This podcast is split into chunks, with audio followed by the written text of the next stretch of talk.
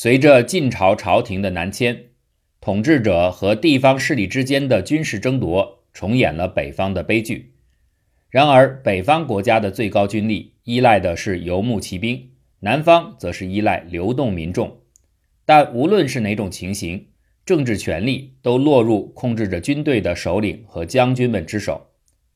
由于流民成为权力的最终来源，南方的敌对政权为争夺流民最多的两个区域而展开斗争。这两个区域分别是以都城建康为中心的长江下游平原。和以汉江汇入口为中心的长江中游平原，东晋王朝建立不久，新的统治者便着手巩固长江下游的安全。司马睿于公元三一七年正式称帝，他受到了北方流亡者的共同支持。这些从北方南迁的世家大族提供由人客和乡党组成的私人武装，这些贫困的乡党当初和他们一起逃到南方。南方基业已深的世家大族最初对这些人充满敌意。八王之乱摧毁了北方，同一时期，长江下游地区也发生过几次较大的叛乱。晋朝的军事长官还两次试图建立独立的国家。这些在南方很有根基的家族们集结他们的私人武装来消除这些威胁。东晋皇帝在他们的眼中看起来更像是一位北方的篡权者。居然想到这儿成为他们的统治者。然而，王导代表北方移民，说服了大多数有影响力的家族支持新政权。剩下的南方精英也表示配合。这个决定可能是按北方人的方式达成的，因为很明显，朝廷能够授予他们官职与爵位，并承诺此后帮助他们重新恢复秩序，保证消除由次级家族领导的半独立流民集团带来的威胁。几年以后，中央与地方势力在长江中下游地区的第一次权力之争演变为一场战争。三二一年，东晋的首位皇帝颁布法令，对流亡到南方的北方流民进行普遍的户籍录入。之后又恢复在北方的做法，限制朝廷认可的人客数量。朝廷把很多为移民家族私人军队战斗的仆人与奴隶解放出来。并把这些人编入朝廷直接控制的军队中。王导的堂兄王敦，三一九年时受命占领长江中游地区，他认为这样的军事扩张会造成威胁，于是，在三二二年时率领自己的军队沿着长江而下，进入都城，清除了那些对人客数量进行限制并扩建朝廷军队的人。王敦有效地控制了东晋朝廷。三二四年，他病死之后。司马氏才得以重新返回位置，重掌皇权。可是东晋王朝的处境并没有改善。王敦的一位敌人苏峻，曾经是要塞地区的军事领袖，接受朝廷任命，防卫淮河一线。他很快与朝廷的高级官僚发生冲突。这些官僚对地方军事力量始终保持着疑惧态度。于是苏峻在三二七年发动叛乱，占领都城。朝廷只能向王敦的继任者陶侃求助，最后好不容易获救。陶侃是土生土长的南方人，血统卑贱。他是后来著名诗人陶潜的曾祖。陶侃在长江中游建立了半独立的邦国。三四五年，桓温控制了长江中游之后，两个地区之间的关系日益紧张，军事力量也变得越来越重要。与其对手谢安一样。桓温也是来自低层的军事家族，他们是在晋王朝迁到南方以后逐渐崛起的。在控制荆州之后，桓温即沿长江而上，发动对四川的远征。离开沿江的辎重部队，桓温迅速进军成都，在那儿击败了信奉道教的成汉国。这场胜利给他带来了超乎寻常的声望。在接下来的二十五年间，他始终掌控着南方的政治。在晋朝及北方世家大族南迁后的岁月中，他们认为自己是在外流亡，并且总是宣称要重返北方。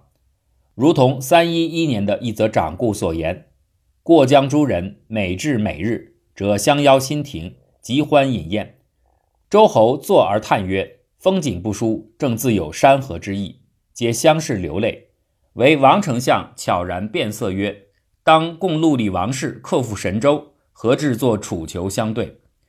尽管这些贵族有这样的情绪，但是当十年之后，一位地位较低的军人集结军队，发动恢复北方的远征时，王导却制止了他，而将他的军队及物资投入与王敦的作战中。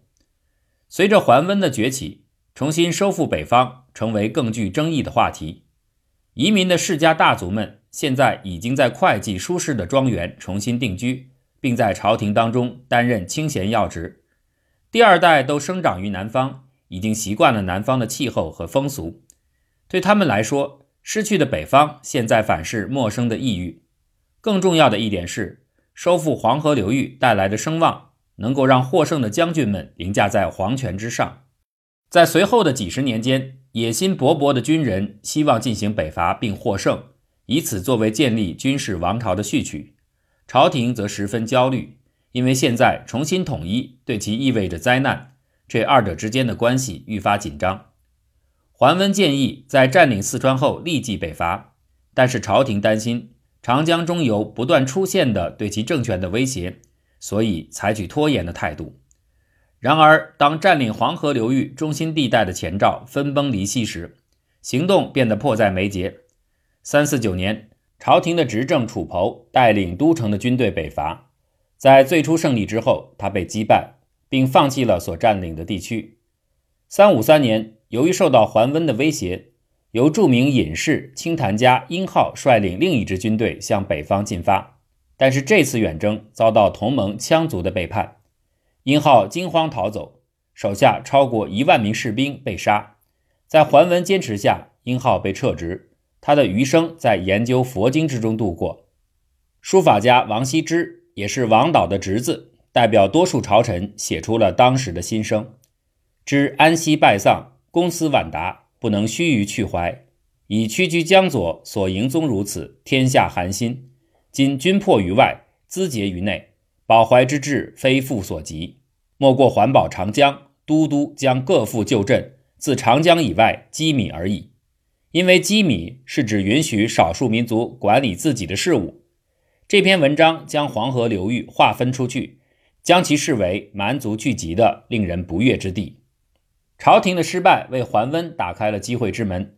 三五四年，他侵入关中，直至长安城门之下，但是敌人采取放火烧城的策略，因为缺乏补给，他被迫后撤。三五六年，桓温攻至洛阳，敦促朝廷迁回东汉时期的都城，这个提议遭到一致的反对。三五九年。另一支朝廷的军队在谢方，也就是谢安的弟弟的率领下北伐，如同之前所有的朝廷军，他的军队遭受了惨痛打击，在慕容鲜卑的力量面前步步后退，丧失了北方大多数领地。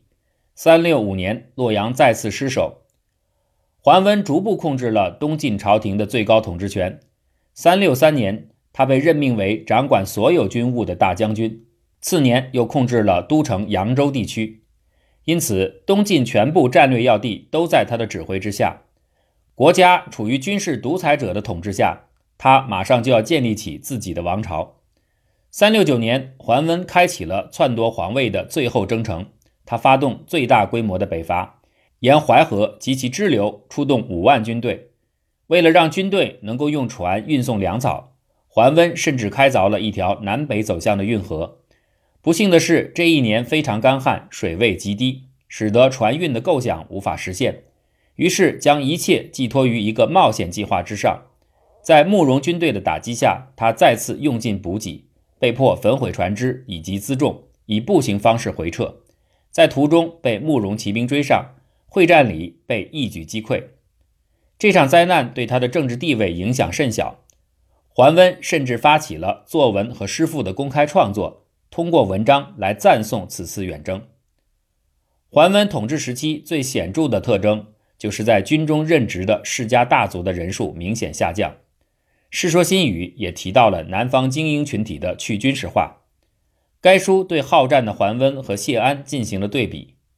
桓温首次胜利之后，人们对他英雄主义、好战性格的称赞，都预示着他未来的篡权行为。在另外一个故事里。桓温贬低界内精英身份的清淡与隐逸，他更喜欢发起赞颂自己军事战绩的诗歌创作。不管怎么说，桓温非常欣赏谢安，也能够鉴赏学术研究，还坚持与同辈人交际。所以，桓温除了热爱征战之外，也算是一个世俗文化的爱好者。与之相反，他的儿子桓玄虽然曾率领军队北伐，试图实现父亲的野心，却被形容为一个彻头彻尾的艺术爱好者，从来不是好战的，或像碎石一样能够点起战火的人。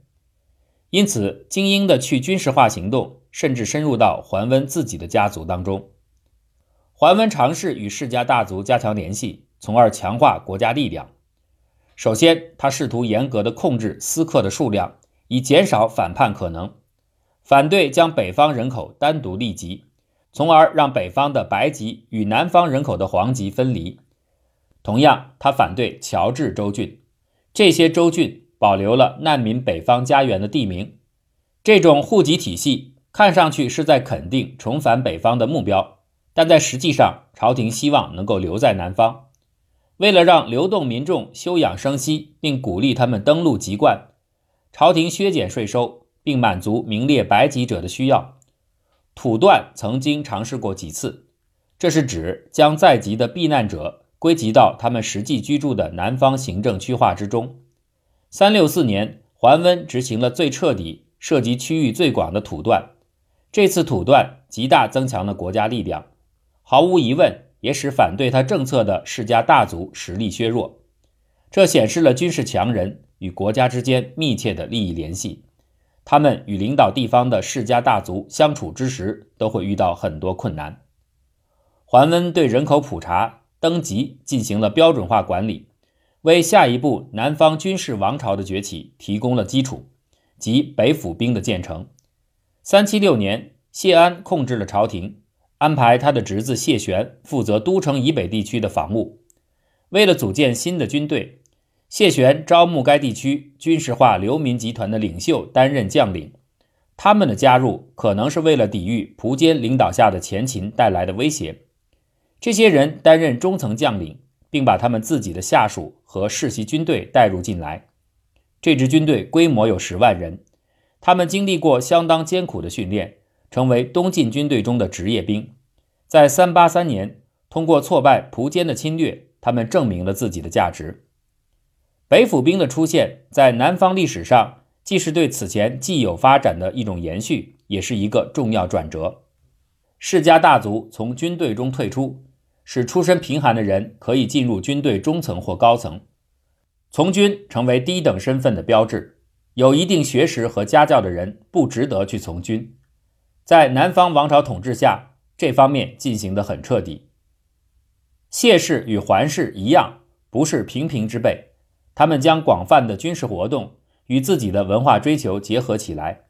因为《世说新语》对军事英雄主义保持着怀疑态度，所以谢安的军事生涯并没有被大肆渲染，而《晋书》本传就展现了谢安辉煌的军事成就。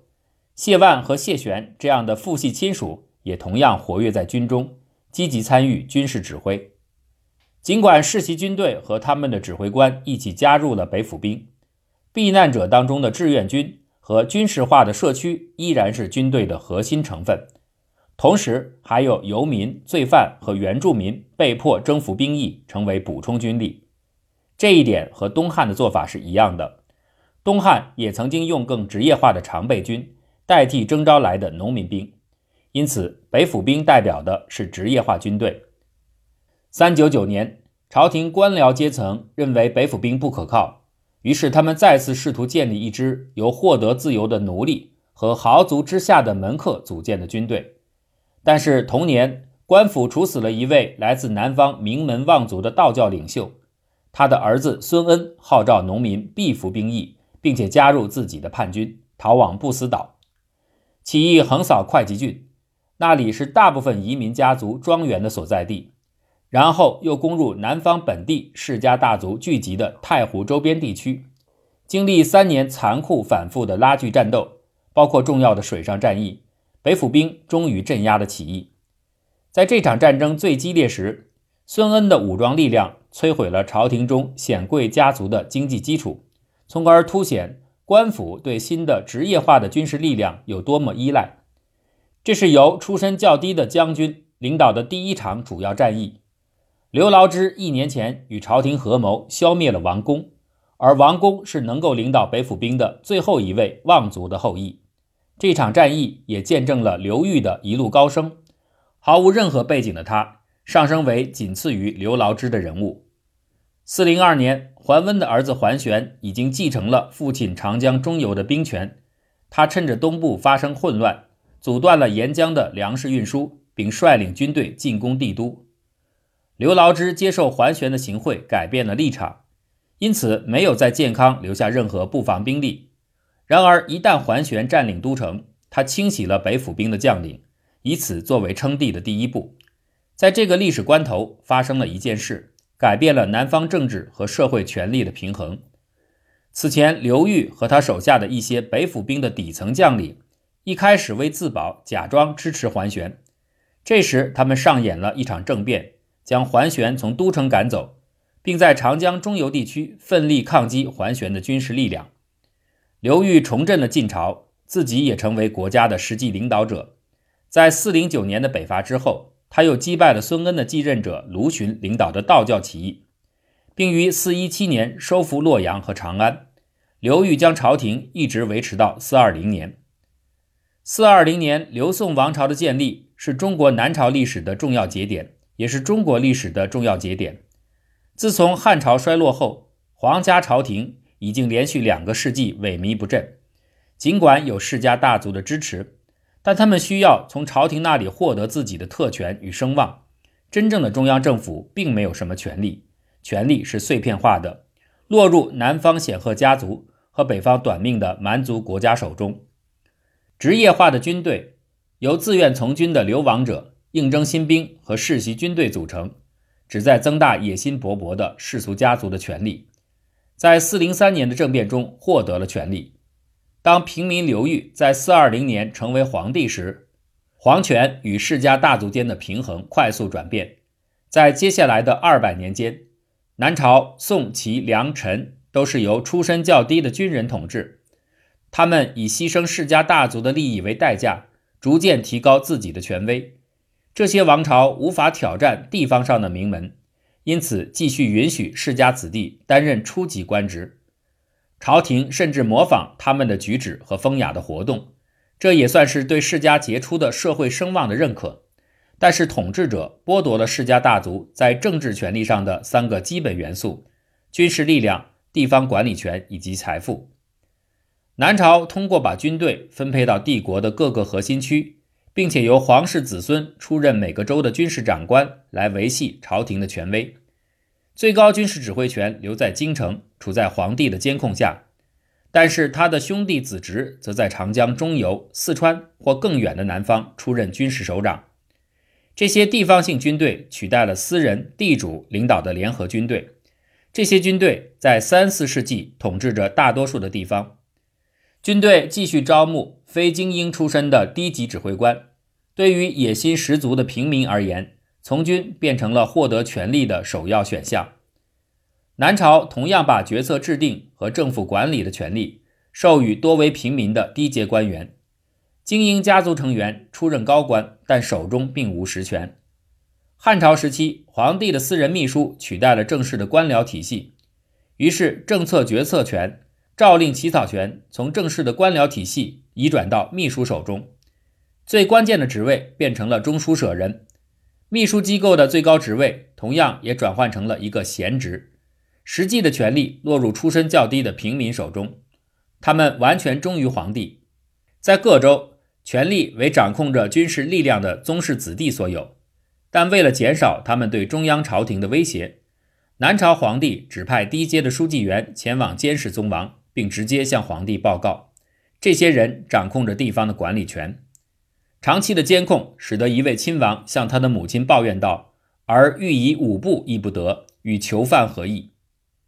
史料中有所记载的那些新兴崛起、影响力甚广的平民百姓，大多数是商人，在长江流域繁荣发展的经济当中获得财富，他们给朝廷带来了那个时代的城市生活气息。最负盛名的就是抒情诗和艳情诗，他们在主要城市的声色场所久盛不衰，并且逐步掌控了齐梁时期的诗歌圈。这些在朝廷做官、野心勃勃的贫寒子弟，很快就把新获得的政治权力延伸到经济领域，并在整个区域造成深远影响。商人出身的官员到各州出任典签，因为他们与朝廷关系密切，这使得他们拥有商业特权，掌控商业网络，积累可观财富，进而购买土地，在乡村发挥政治影响力。除了这种利用法律的机会之外，中书舍人和典签还从需要他们支持的人那里收受贿赂和礼物。五世纪贸易的繁荣带动了以货币为基础的经济发展的复兴，特别是在都市地带。如同欧洲早期的土地贵族，旧的世家大族当中，许多成员发现很难把土地财富转换为现金。现金现在是用来维系精英生活和缴纳税收的必需品。这造成的结果是，他们不得不逐步的典当或出售庄园，以维持自己在朝廷或地方社会上的声望。因为经济的快速发展，财富不断从商人手中流入朝廷。五世纪晚期和六世纪早期，这座都城见证了显而易见的疯狂的消费。富裕的平民、世家大族的子孙、宗室成员竞相建筑奢侈的宫殿，召开连续的宴会，向佛教寺庙大肆捐赠。佛教已经成为真正的国家宗教。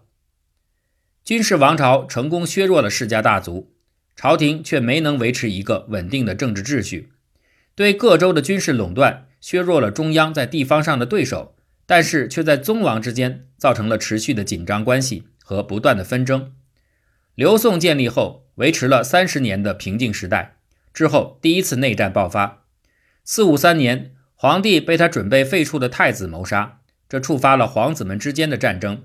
最后，刘俊获胜，他便是孝武帝，统治期长达十年。然后，他接着杀害了几位兄弟，以维系自己的权威。他的死亡又导致宗室叔侄间的另一场战争。四七二年，他的继任者死去，长江中游的宗王又武装反叛。尽管叛乱被镇压，但是在战争中负责防御的将领萧道成也因此得以控制朝廷，并在四七九年建立了齐王朝。这个王朝继承了前一个王朝的政策，在阴谋和斗争中仅仅延续了二十二年，便被一场来自周郡的反叛给推翻。萧衍于五零二年建立了梁朝，在这段时间里，内战受到潜在动力的驱动，周而复始的发生。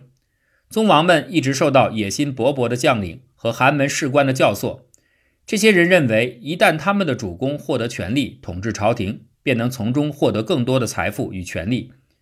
于是，宗王们要么为自己的继承权而斗争，要么就为控制幼小的王储而斗争。为了得到更多机会。宗王们招募更多的军队，相应的，野心家组建的成百上千的私人武装集团，谋求为宗主们效力的机会。这种形势是由以下事实造成的：许多农民在通货膨胀之下已经破产，而国家需要更多的现金税收。与中世纪晚期和近代早期欧洲的雇佣兵军团一样，这些武装团伙在他们的领导人指挥下依然保持独立性。如果权力平衡改变，这些领导人有时会改变立场。这些战士并没有被重置在国有土地上成为农民，而是像帮匪一样在乡村间游荡，在国家的默许下劫掠农民为生。